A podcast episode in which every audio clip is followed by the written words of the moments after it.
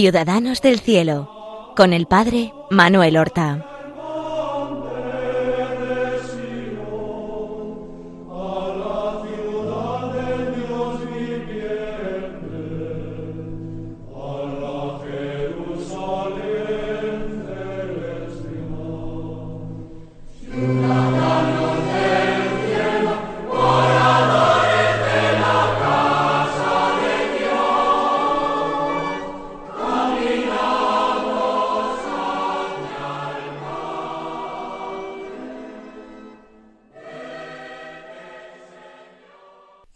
Buenos días, queridos seguidores de este programa Ciudadanos del Cielo. Damos comienzo a una nueva emisión del mismo.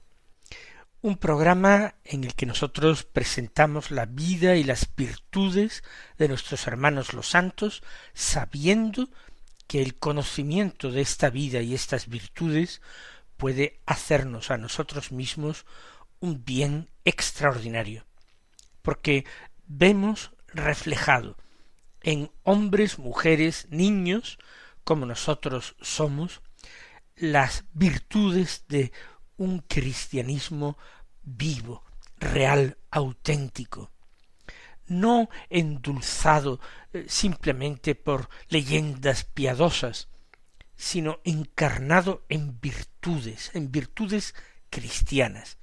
La práctica de la fe, de la esperanza y de la caridad en vidas normales como las nuestras. Eso sí, en las distintas circunstancias que eh, deparó la divina providencia a cada uno de estas mujeres, hombres o niños de nuestros hermanos los santos. Llama la atención que muchos de estos santos y santas de que hablamos fueron religiosos, es decir, personas consagradas a Dios por los tres votos de pobreza, castidad y obediencia. Y esto no tiene que resultar tan extraño si nos damos cuenta de que la vida religiosa es un estado de perfección dentro de la Iglesia. Es en sí una vida altamente significativa porque claramente por medio de los votos los religiosos expresan lo que cada cristiano está llamado a vivir en el mundo. No todos tienen que hacer un voto de pobreza y desentenderse de la administración de bienes temporales, pero todos los cristianos tienen que vivir ese desprendimiento afectivo de los bienes materiales. No todos los cristianos tienen que consagrarse a Dios por medio de un voto de castidad que excluye el matrimonio, la formación de una familia. Pero sí todos los cristianos, ya sea en el matrimonio o en la viudedad o en la soltería en el mundo, deben vivir la castidad cristiana como una virtud. Y no todos tienen que realizar un voto de obediencia viviendo sujetos a un superior. Pero todo cristiano tiene que vivir la obediencia a Dios, a la Iglesia, a las autoridades religiosas y civiles. Tiene que vivir la obediencia a sus padres, por amor en su familia y en la sociedad civil. Por tanto, eh, los religiosos son la parte más significativa de la Iglesia y hacen muy visible y muy claro lo que todos los cristianos deben vivir. Y sirva esto como prólogo o como justificación del hecho de que hoy tratemos de nuevo de otro santo religioso, concretamente de otro santo fraile.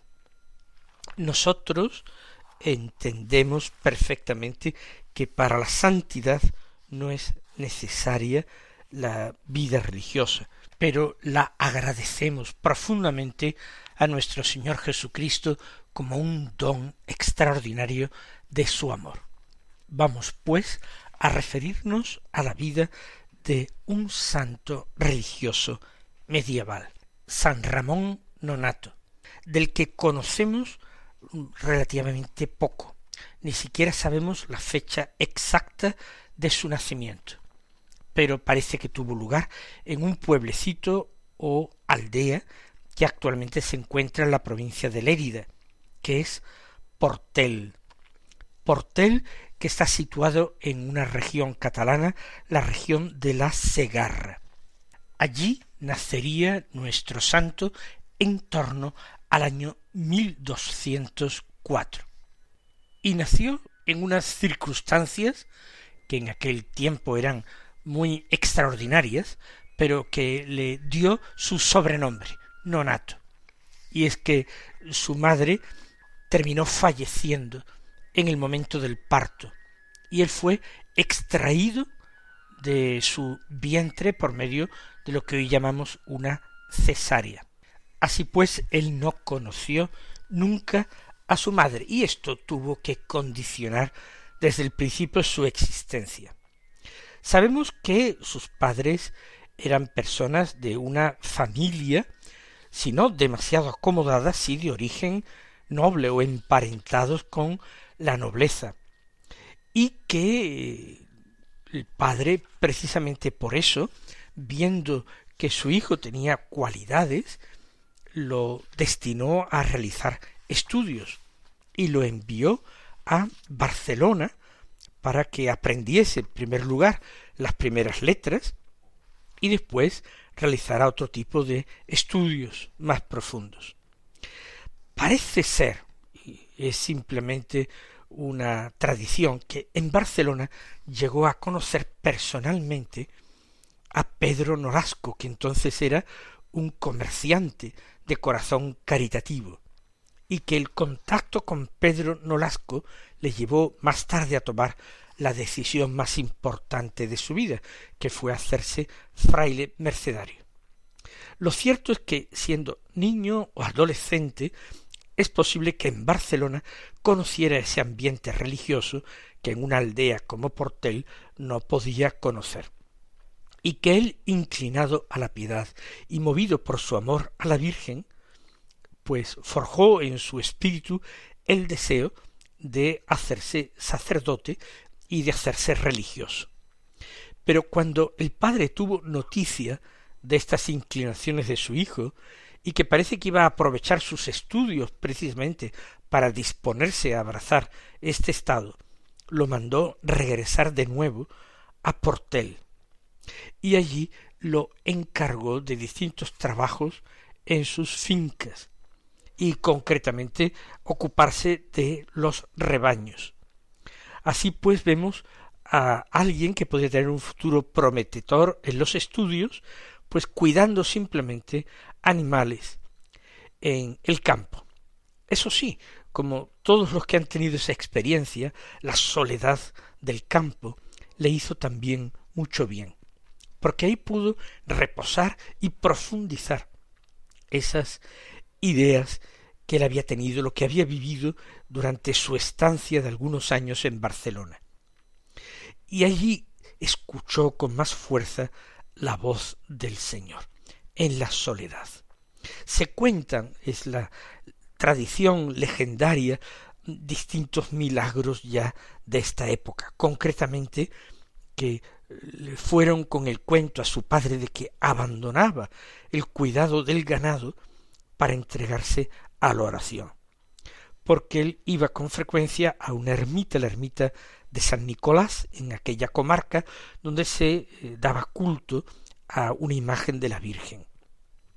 Ese joven sin madre que encontraba en la Reina del Cielo, Nuestra Señora la Virgen, esa madre que no había tenido en la tierra.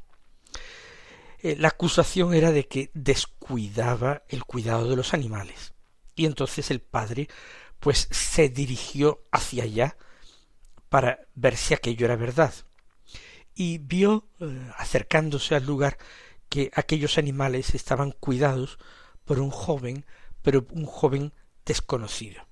Y logró entender, quizás por revelación de Dios, que aquel joven era un ángel que enviaba Dios para ayudar a Ramón en el cuidado del ganado mientras se entregaba a sus devociones.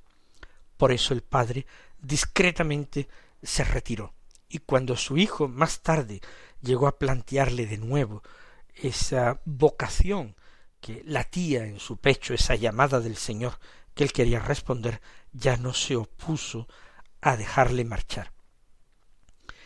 Y de nuevo volvería eh, Ramón a Barcelona, pero esta vez sí, para ponerse totalmente en manos de San Pedro Nolasco, el fundador de la Orden de la Merced, y eh, comenzar un noviciado en esta orden recién fundada. Todavía no tenían un eh, convento donde vivir, sino que vivían los frailes, compañeros de San eh, Pedro Nolasco, en el hospital de Santa Eulalia, sirviendo a enfermos y peregrinos que allí se acogían. Y allí pues realizaría sus estudios y al mismo tiempo que practicaba la vida religiosa, hizo sus votos, su profesión, que implicaba los tres votos tradicionales, pobreza, castidad y obediencia, y como eh, particular el voto de redención de cautivos, que implicaba que si no hubiera dinero para realizar una redención, es decir, una compra o rescate de un cautivo a los musulmanes normalmente, pues se quedaría el propio fraile entregando su vida para la liberación de aquel a quien se pretendía rescatar. Él, ya ordenado sacerdote, deseaba intensamente ir y participar en redenciones. La Virgen, es tradición que le había dicho, como mi hijo se sacrificó en la cruz, así tú has de moler el grano de tu cuerpo en el suplicio y en el dolor.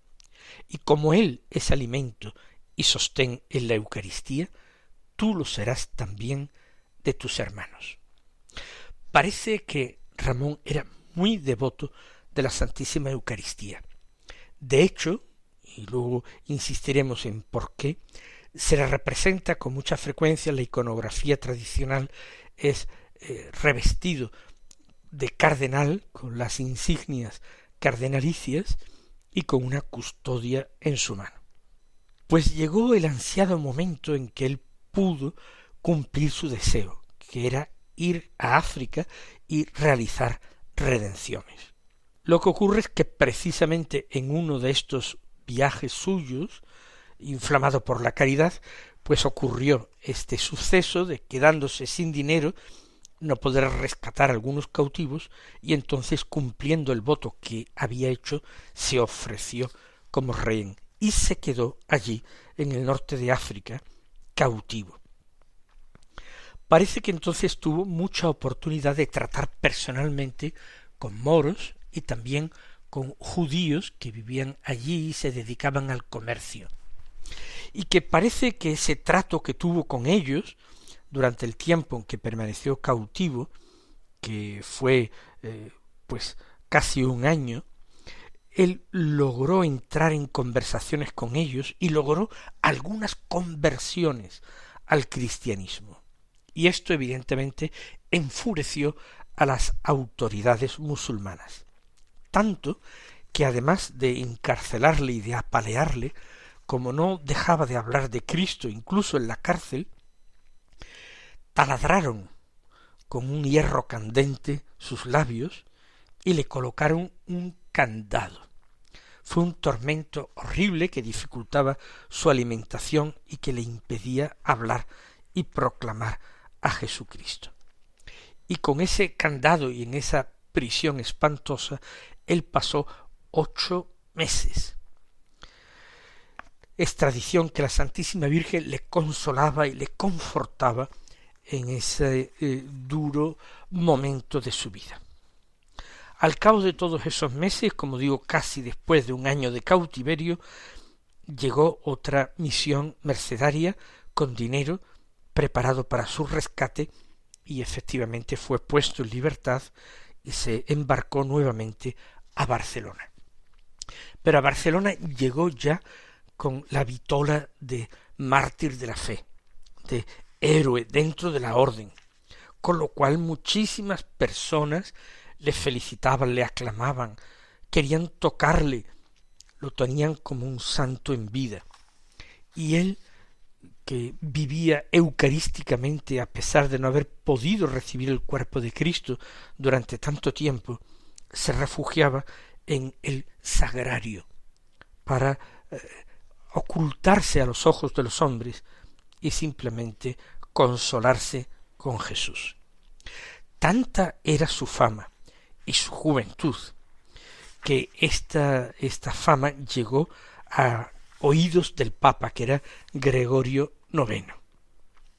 Y para honrar a este valiente mártir de Cristo, el Papa, sin ser Ramón más que sacerdote, no era obispo, lo creó sin embargo cardenal, con el título de San Eustaquio. Quería darle ese capelo cardenalicio de color rojo de sangre a quien verdaderamente había derramado su sangre por amor a Jesucristo y había dado ese excelente testimonio del Evangelio en medio de los infieles. Y aquí al todavía joven eh, Ramón Nonato creado cardenal. Esto le confundió enormemente, pero la orden religiosa pues le interesaba tener entre sus filas un cardenal de la Santa Iglesia, de todo, de modo que él tuvo que aceptar este nombramiento. Esto tuvo lugar en el año 1239. Posiblemente tenía solamente treinta y cinco o treinta y seis años de edad. Finalmente, cuando la ocasión se produjo, en aquel tiempo los viajes no eran tan fáciles de realizar como hoy día, en el año 1240, en agosto, se decidió su viaje a Roma para eh, recibir este capelo cardenalicio de manos del Papa. Antes de embarcar en Barcelona para Roma, él quiso acudir a Cardona, donde vivía el vizconde Ramón VI. Él había sido y era su confesor. Y cuando se dirigió a Cardona, y pasando unos días con este vizconde, pues enfermó repentinamente, quizás en su cuerpo estaba muy debilitado por una prisión tan dura, y se puso a morir.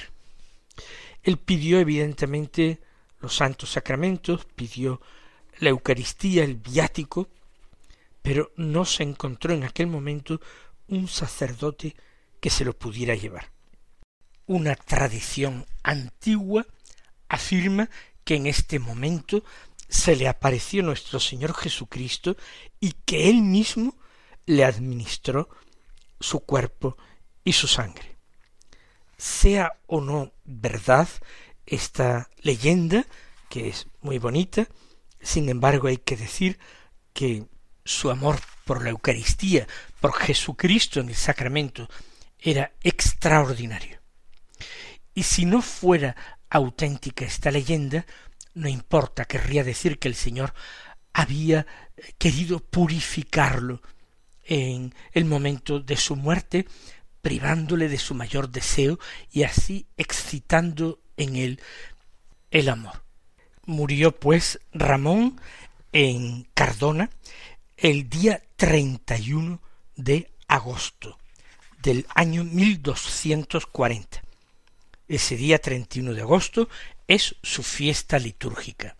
Los vizcondes de Cardona y los mismos frailes mercedarios sabían que había muerto un santo, con lo cual pues hubo disputas acerca de quién debía quedarse con el cuerpo y dónde debía ser enterrado, porque desde luego el lugar de su entierro se iba a convertir en lugar de peregrinación donde muchísimas personas acudirían a honrar al futuro santo. Como no se ponían de acuerdo, se tomó una decisión pues que fue hasta cierto punto frecuente en la Edad Media, que fue pues cargar este cuerpo de Ramón en una mula, mm, y se dejó eh, suelta la mula para que encaminara sus pasos a donde quisiera. Y se dirigió eh, la mula a la ermita de San Nicolás en Portel, es decir, a el pueblecito donde había nacido San Ramón y eh, a la ermita de San Nicolás, donde en su juventud él tantas veces cuidando los rebaños de su padre se había dirigido allí para rezar a la Virgen. Y entonces, considerando que esto era una muestra del querer de Dios, allí su cuerpo fue eh, depositado y allí fue venerado durante siglos, convirtiéndose en un lugar efectivamente de peregrinación. Estos restos sagrados de San Ramón Nonato fueron profanados y desaparecieron en el año 1930 con el comienzo de la guerra civil y el odio anticristiano que se desató. El culto, por tanto, comenzó a dársele a Ramón incluso antes de su canonización. De hecho, había una constancia de culto eh, largo y memorial, y el Papa Urbano VIII mucho tiempo después, de hecho casi cuatro siglos después, en 1626, aprobó ese culto inmemorial que recibía, pudiendo ahora llamarse en toda la iglesia San Ramón. esa tradición de su nacimiento por cesárea, ser nonato, llevó a que muchas mujeres acudieran a la ermita de Portel para pedir su protección su intercesión ante Dios en el parto durante el embarazo. Y así durante siglos se le ha tomado como abogado de embarazadas y de parturientas, precisamente por recuerdo de las circunstancias que envolvieron su nacimiento. Pero también su amor a la Eucaristía fue muy notable, como hemos dicho, y por eso se le representa con la custodia en la mano. También revestido de cardenal, aunque es verdad que nunca llegó a recibir las insignias cardenalicias porque murió antes de llegar a Roma. Vamos nosotros a encomendarnos a este santo mercedario, vamos a encomendar esa gran batalla en favor de la vida en que está empeñada la mejor parte de la Iglesia frente a la cultura, antinatalista y antivida que es dominante. También se le representa a veces con el candado que selló sus labios y que nos recuerda que incluso cuando nosotros no podemos hablar, desde el silencio también podemos dar testimonio cristiano. Mis queridos hermanos, hasta la semana que viene, recibid la bendición del Señor.